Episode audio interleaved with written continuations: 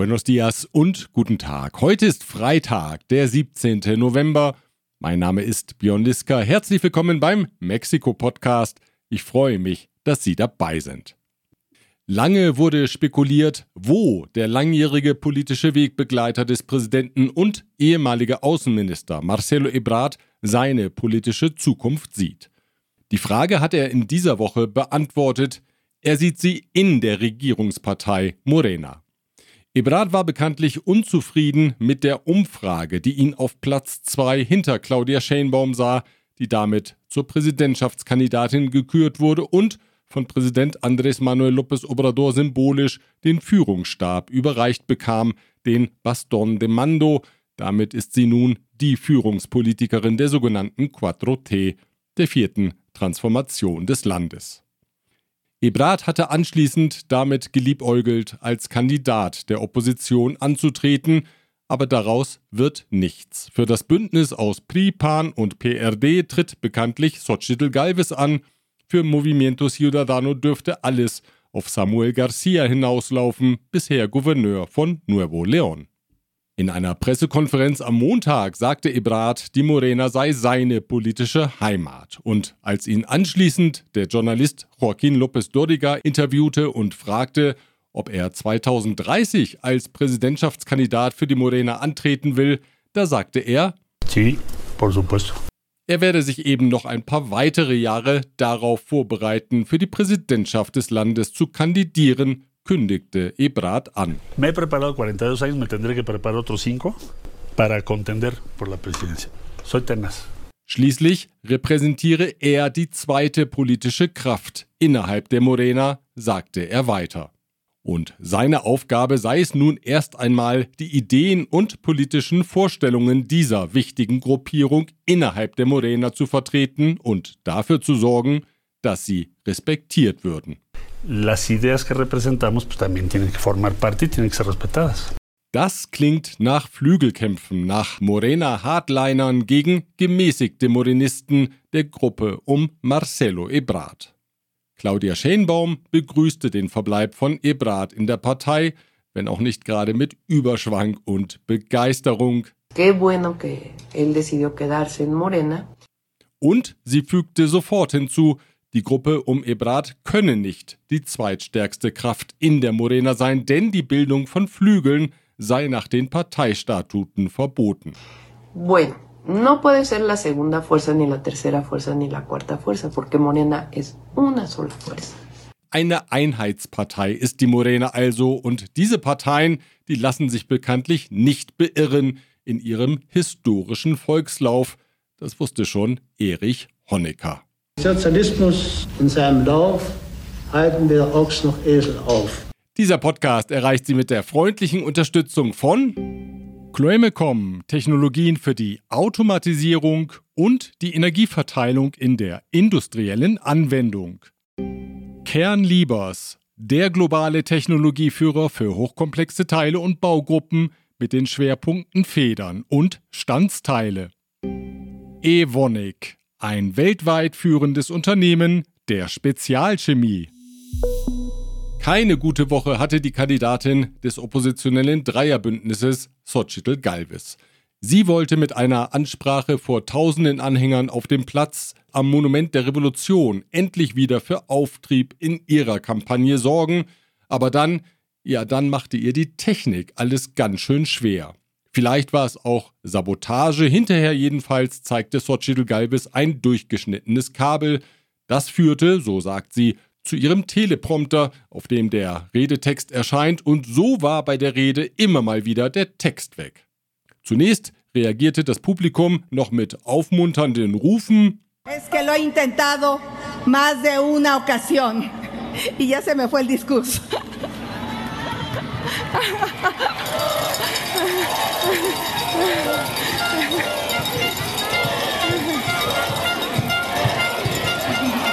Gracias.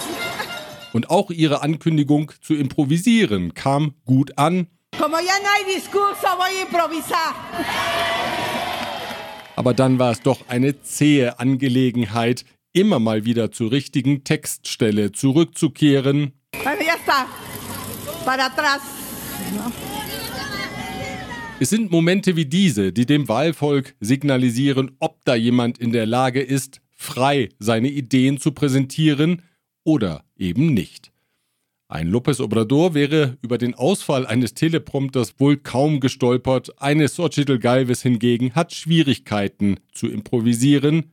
So etwas bleibt hängen. Hängen bleiben dürfte auch die Aussage von Xochitl Galvez, dass sie mit schlechten Pri-Mitgliedern nicht zusammenarbeiten würde, beispielsweise nicht mit dem aktuellen Chef des staatlichen Energieversorgers CFE, Manuel Bartlett, oder mit dem aktuellen PRI-Vorsitzenden Alejandro alias Alito Moreno. Hay muy malos priistas que yo no trabajaría como Bartlett o como Alito. Inhaltlich ist an der Aussage wohl wenig auszusetzen, aber strategisch war das dann doch ziemlich unklug. Schließlich wollte Xochitl Galvez in dieser Woche doch die Einheit der Opposition beschwören und die gibt es nur mit Alito Moreno, nicht gegen ihn. Das sah dann auch die Kandidatin ein. Schnell entschuldigte sie sich und dann kramte sie noch ein paar positive Attribute aus dem Wortschatz und sprach von der blühenden Pflanze einer neuen Freundschaft. Es un hombre ordenado, trabajador y vamos construyendo una profunda amistad. Na, wer es glaubt. Gleich geht's weiter. Zunächst aber darf ich Ihnen folgende Unternehmen empfehlen. Global Mobility Partners, Ihr Spezialist für Umzüge von und nach Deutschland. Ascens Blue, Ihr deutschsprachiger Personalrecruiter in Mexiko. German Center Mexiko, Büros, Beratung und Netzwerke unter einem Dach. ICUNET Group, Expatriate Management von der Vorbereitung über Begleitung bis zur sicheren Rückkehr – inklusive interkulturellem Training und Coaching. In Aguascalientes wurden am Montag die Leichen von Jesus Ociel Baena Saucedo und dem langjährigen Lebenspartner Dorian Daniel Nieves Herrera gefunden. Der Fundort war das gemeinsame Wohnhaus des Paares im Viertel Punta de Cielo. Baena Saucedo hatte Bekanntheit dadurch erlangt, dass er als erste nicht-binäre Person in Lateinamerika ein Richteramt ausübte, also als eine Person, die sich weder als Mann noch als Frau fühlt. Immer wieder veröffentlichte Baena Saucedo in den sozialen Netzwerken Fotos, die ihn oder sie mit einer Kombination aus Männer- und Frauenkleidung zeigen und mit rot gemalten Lippen. Ich bin weder Frau noch Mann, das ist meine Sache, nicht deine, schrieb er darunter.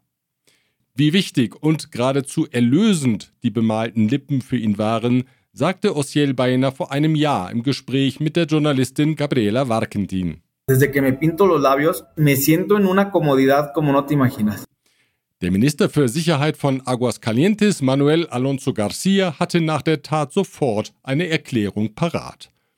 Wie es in solchen Fällen gängige Praxis ist, sprach er von einem Passionsdelikt. Baena Saucedo und der Partner hätten diskutiert, es sei zu Gewaltanwendung gekommen und in der Folge seien beide gestorben. Da kann man den Aktendeckel schließen, keine weiteren Fragen, alles klar. Die LGBT-Gemeinschaft hingegen geht ebenso wie die Familie der Opfer davon aus, dass sie von einem Dritten getötet wurden. Baena Saucedo hatte Ende Juli staatlichen Schutz angefordert, weil immer wieder Todesdrohungen eingingen. Die Bundesministerin für Sicherheit Rosa Isela Rodriguez beschränkte sich auf die Mitteilung, man arbeite an der Aufklärung des Falles. Sehr vorsichtig und lernwillig übrigens ging die Journalistin Gabriela Vakentin vor einem Jahr an das Interview mit Baena Saucedo heran. Bueno, pues vamos a arrancar y pues para no errarle, este, magistrado, magistrade, ¿cómo, cómo quiere que le diga? Magistrade con lenguaje incluyente, por favor, Gaby. Muchísimas gracias. Perfecto. Y te pediría, si me equivoco, me corriges, ¿eh? Sin problema alguno, de verdad. Das ist keine Selbstverständlichkeit im Journalismus und verdient, so finde ich, ein ganz besonderes Lob. Ein ganz besonderes Lob für journalistische Arbeiten gab es am Mittwochabend auch bei der Verleihung des Deutschen Journalismuspreises Walter Reuter in Mexiko. Ausgezeichnet wurden in diesem Jahr Arbeiten rund um das Thema Nearshoring, also rund um ein Wirtschaftsthema, das natürlich auch eine gesellschaftliche Komponente hat. Genutzt habe ich die Preisverleihung im Goethe-Institut in der Colonia Roma, um Deutschlands Botschafter Wolfgang Dold zu fragen, was diesen Preis denn besonders ausmacht. Es ist einfach angesichts der Bedeutung von Journalismus in der Welt und hier in Mexiko nötig, die Aufmerksamkeit auf diese Bedeutung zu lenken. Und ein Preis wie der Walter Reuter Preis dient genau dazu, vielleicht eine größere Öffentlichkeit zu schaffen für die Bedeutung von gutem Journalismus. Wir sprechen ja hier von Qualitätsjournalismus und darauf kommt es natürlich sehr an. Dieselbe Frage nach der Bedeutung des Preises habe ich auch Carmen Aristegui gestellt. Sie ist die Präsidentin der Jury und sie antwortet natürlich auf Spanisch. Es un premio que ha ido eh, logrando precisamente un prestigio, un reconocimiento, una buena convocatoria. Eh, el hecho de que las organizaciones diversas, muy contrastantes eh, alemanas que convocan a este premio, que no sé si en Alemania logran esta unidad, porque son muy distintas cada una de ellas, pero se han mantenido unidas por este principal propósito de estimular, de empujar, de reconocer al periodismo mexicano. Entonces, bueno, es un premio importante, es un premio que, que contribuye a que el periodismo sea reconocido, sea eh, aquilatado y que las personas que son reconocidas con este premio pues eh, se vean estimuladas para seguir adelante. Das Nearshoring ist ein Schlagwort, hinter dem sich ja sehr viel verbirgt und ein Phänomen, das natürlich große soziale Auswirkungen hat. Deswegen wollte ich wissen, ob die eingereichten Arbeiten neue Erkenntnisse gebracht haben. Zunächst einmal antwortet Carmen Aristegui. Muchísimo, montón de cosas que no sabíamos, porque claro, son trabajos que ponen mucha luz y conocimiento de asuntos que personas como yo, que no estamos tan cercanas en algunas cuestiones de la industria, de los derechos eh, de laborales, aunque tenemos nociones generales, pero hay muchos trabajos que se especializaron en poder retratar precisamente los desafíos del nearshoring y claro que aprendimos muchísimo como jurado. Cada año lo hacemos, pero creo que este año en particular más. Also ein ganz besonders lehrreiches Jahr für die Mitglieder der Jury. Und was sagt Deutschlands Botschafter Wolfgang Dold zu den Arbeiten und zu der Wahrnehmung des Nearshoring-Themas durch mexikanische Journalisten? Ich glaube, dass äh, man heute sehr genau äh, gehört hat und in den Beiträgen auch genau nachsehen kann, dass es äh, vielleicht gar nicht so sehr in erster Linie um Nearshoring an sich geht, sondern um die Kehrseite von wirtschaftlichem Erfolg insgesamt in einem Land, in dem die soziale Agenda ja nun wirklich vorne steht, aber wo es immer noch sehr viel zu tun gibt, um also Zustände, die ja hier auch beschrieben wurden, auch abzustellen. Nearshoring ist im Grunde genommen eher die Sorge, dass dies sich noch weiter verschärft, statt sich zu verbessern. Ich darf Ihnen die prämierten Arbeiten ans Herz legen. Den Link finden Sie auf mexikopodcast.info. Auf der ungewohnten Bühne der Außenpolitik war Präsident López Obrador in dieser Woche zu sehen. Bekanntlich ist der Präsident lieber Gastgeber in der Heimat als Gast in der Fremde.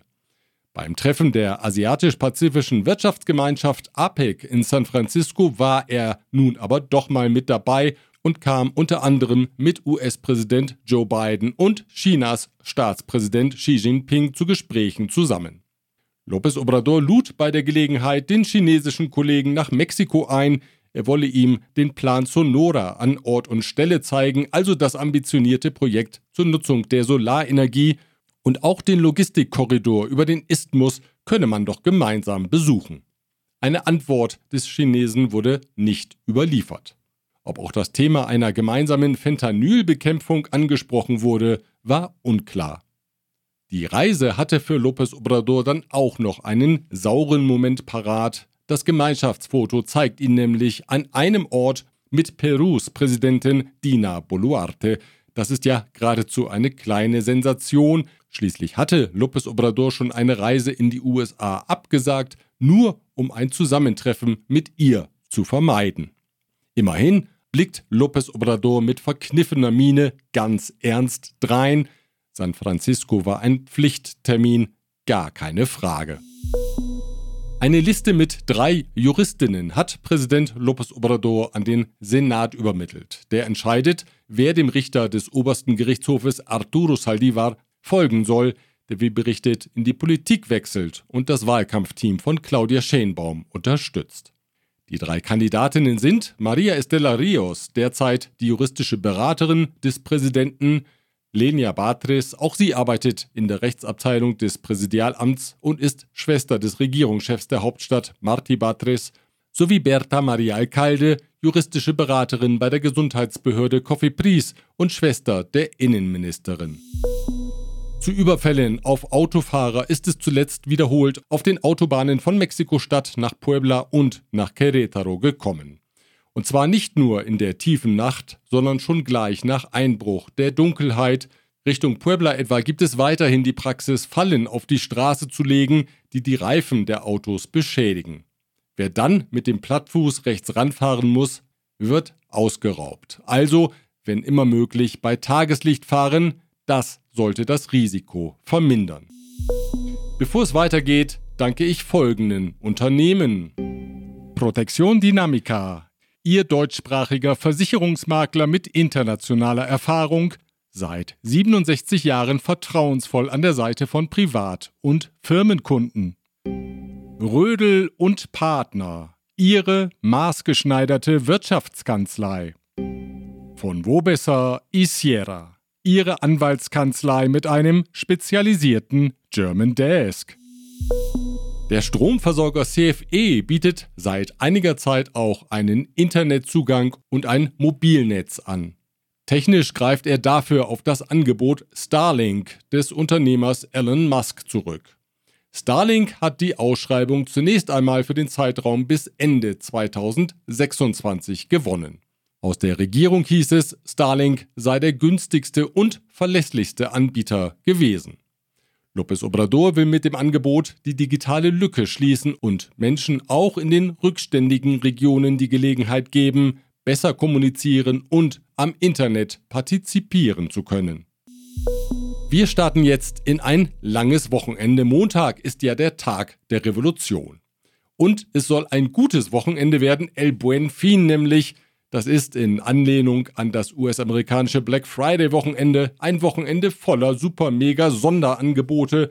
Überall rauschen die Preise in die Tiefe und die Verkäufe erreichen Rekorde. Traditionell werden besonders Technikgeräte wie Fernseher und Computer gekauft. Einen Tipp habe ich für Sie, fragen Sie genau, wann die Artikel dann auch wirklich geliefert werden. Mitunter beträgt die Lieferfrist nach dem Buen Fin nämlich durchaus mal fünf oder sechs Monate der großen Nachfrage wegen. Was Sie zum Buen Fin kaufen, dürfen Sie dann zu Ostern auspacken. Naja. Wenn Sie das Buen Fin nutzen möchten, um Eintrittskarten zu kaufen, dann habe ich eine gute und eine schlechte Nachricht für Sie. Die schlechte vorweg, wie es sich für den Deutschen gehört, die Tickets für das Formel 1 Rennen, das Ende Oktober 2024 in Mexiko-Stadt ansteht, sie sind bereits ausverkauft. Das vermeldete am Dienstag der Veranstalter. Das diesjährige Rennen auf dem Rundkurs Hermanos Rodriguez liegt ja erst wenige Wochen zurück. Schon kamen die Tickets für 2024 in den Verkauf, um die Begeisterung zu nutzen, und sofort waren alle weg. Auch wer kein Ticket ergattert hat, der kann den Rundkurs Hermanos Rodriguez erleben. Nur ohne Rennfahrer, dafür aber mit Musik nämlich beim Festival Vive Latino 2024. Dafür nämlich gibt es noch Tickets. Am 16. und 17. März treten viele lateinamerikanische Bands auf und auch die Scorpions aus Niedersachsen, die hier auf dem Kontinent ja sehr beliebt sind. Sie wissen schon, die mit dem Wind der Veränderung, ein Lied wie Koriander. Manche lieben es, andere können es einfach nicht ertragen.